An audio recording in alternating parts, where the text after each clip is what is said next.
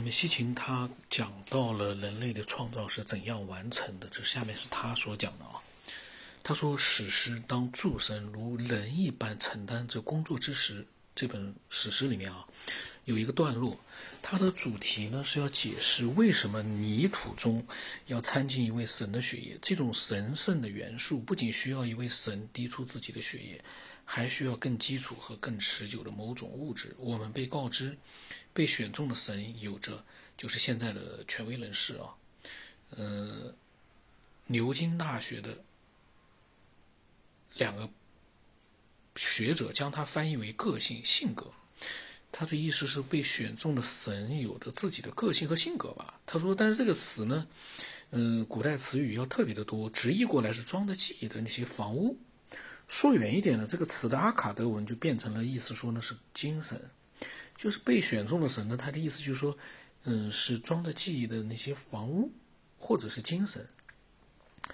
那么从这两个例子，他说我们都发现啊，这个在神的血液中的某种物质是带着他的个人特质的。所有这些，他觉得呢，他说我们觉得是绕着弯子在陈述，埃在将神之血放入一系列的进化缸之后，提取出的是神的基因。这个。西秦的想象力还是很丰富的啊，提提提出了神的这个基因，然后呢混合，嗯，制造出人类。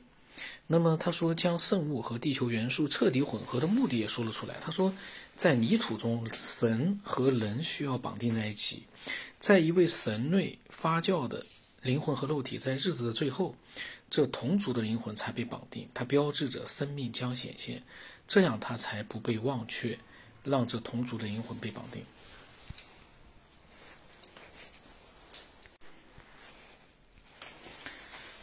他说：“这是很强的文字，学者们几乎是看不懂的。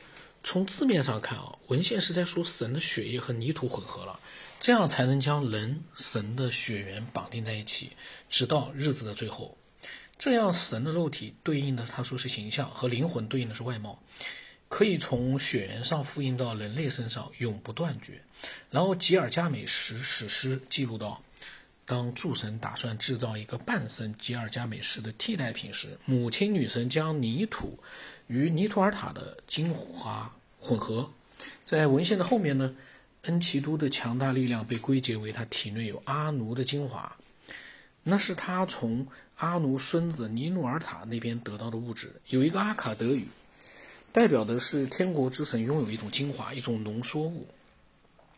然后他说，有个学者总结了他对这个浓缩物的解释，就是精华或者是这个词的某个微妙之处，可以很好的应用在天国之神上面，如同应用于来自天堂的发射物。那么另一个学者认为这个词呢，同时还暗指从天国下降的某些东西，其中蕴含的一些意义。他写到，我们可以，呃，用在医药学的语境里面。他说，西秦则说呢，我们则用一种简单直接的方式来翻译这个词，就是基因。他已经谈到了神的基因啊。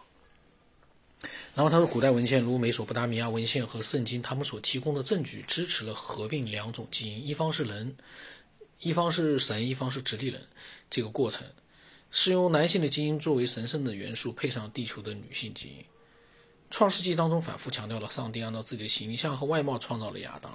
下文形容了亚当之子赛特的出生。他说：“亚当活了一百三十年，有了后代，是依着他的形象和外貌的。他叫他赛特。那么用词和句式与上帝造亚当的时候所用的是一样的。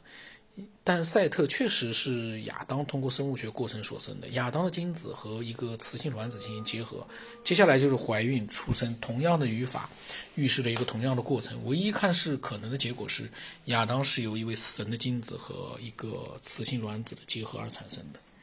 嗯，如果这种带有神的元素的泥土真的是和地球元素混合，如所有文献都坚持认为的那样。那么，唯一可能的解释就是神的精子，它的基因原料被放入了猿人女性的卵子卵子中，表示这种泥土不如说是树形泥土的阿卡德词语是 tit，但它最初的拼写方式呢是它带着生命，在希伯来文中呢，它的意思是泥浆，但是它的同义词呢，呃，意思呢是沼泽地、湿地，嗯，或者是卵蛋，同出一源。呃，西秦对文字的研究是非常深入的。但是我想到一个问题，他说神呢，就是男性的神呢和猿人女性的结合，卵子结合。我一想到了一个问题，很关键的问题。西秦呢觉得他是相信进化论的，他觉得地球上在神到来之后呢是有了猿人的，他没有说猿人是神创造的。那么那个时候，他说神的精子和猿人的卵子，那就存在一个问题。他是相信地球上自然进化出和神一样的类似的这样的一个生物，就是猿人。然后呢，他相信，但是呢，他所说的神，呃，把自己的精子，如果呃真的有这样的神的话呢，他的科技啊，应该是能够把他的呃精子注入到呃猿人的卵子里面。但是出现一个巨大的问题，就是我就在想一件事。你为什么会觉得神和地球上自然产生的猿人是同样的物种呢？就是类似的啊那样的形态，那还有包括繁衍的方式呢？你这有点就是不太合情理了。当然，有的人可能没听懂我的意思啊。首先一个，我不相信在地球上会进化出猿人这样的高等的，就是这这这种智能人啊，或者不不是这种动物啊生物啊。呃，另外一个就是。按照他之前所说的，天神来的地球上的时间是非常早、非常早，那个时候肯定是没有什么，呃，生物存在的。嗯，那么，嗯，意思也就是说，随着天神来到了地球上之后，慢慢的地球上也出现了一些生物，整个的一个进化过程应该是在他所谓的神的眼皮底下发生的。嗯，但是呢，这样的一个进化，自然的进化，呃，不可思议的进化出了。呃，和他们的神形体类似的这样的猿人，我个人认为啊，因为我不想深入去谈，因为主要这本书是讲西秦的内容嘛。我个人认为呢，西秦他这本书里面，我我从目看到现在，我觉得，呃，还是欠缺说服力，至少欠缺说服我的那样的一个呃地方。很多地方我觉得没办法让我觉得可能性是有的。那么他说，嗯，造人的故事当中充满了苏美尔的文字游戏。我们已经看见过亚当、阿达玛的双重或者三重解释，母亲女神的名字，然后既有生命女士的意思，又有肋骨女士的意思。那么为什么不可以将泥土、泥浆、卵作为另一个文字游戏而解释成女性的卵子呢？他说，雌性的直立人的卵子被一位男神的精子受精了。接着，这颗受精卵被放入了埃的妻子的子宫内，在得到这个模子之后，对其进行复制，由各生育女神来怀孕，继续进行这项工作。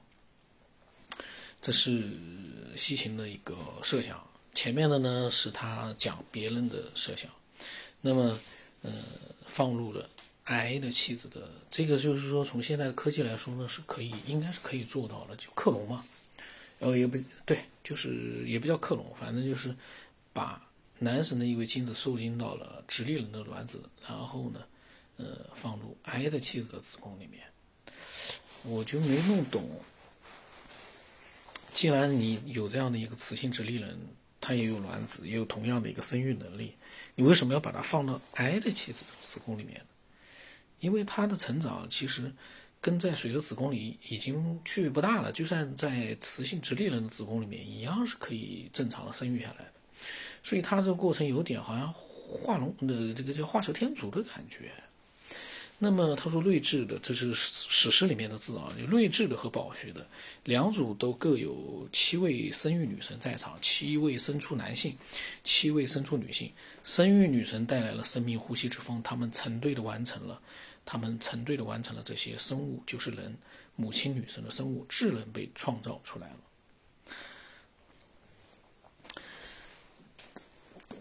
怎么说呢？嗯，我个人觉得吧，嗯，大家如果说有兴趣的话，可以就是设想一下他所说的场景啊，神的精子把它和雌性直立人的卵子，呃，把它。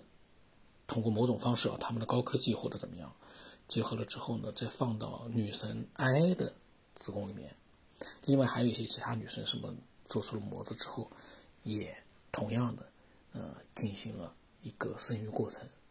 怀胎几月他没讲，这里面就是说把神和直立人他们西秦，包括西秦也在内啊，把他们混在一起了。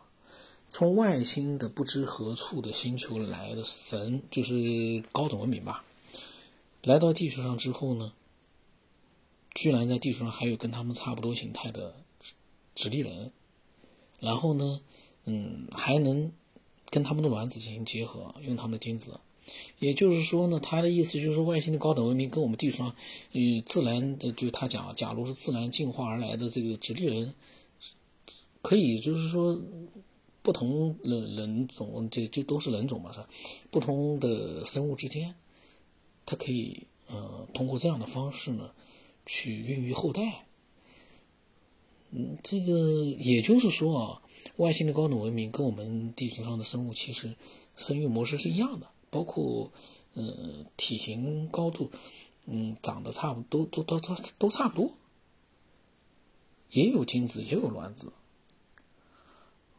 大家觉得有这样的巧合吗？可能性有多大？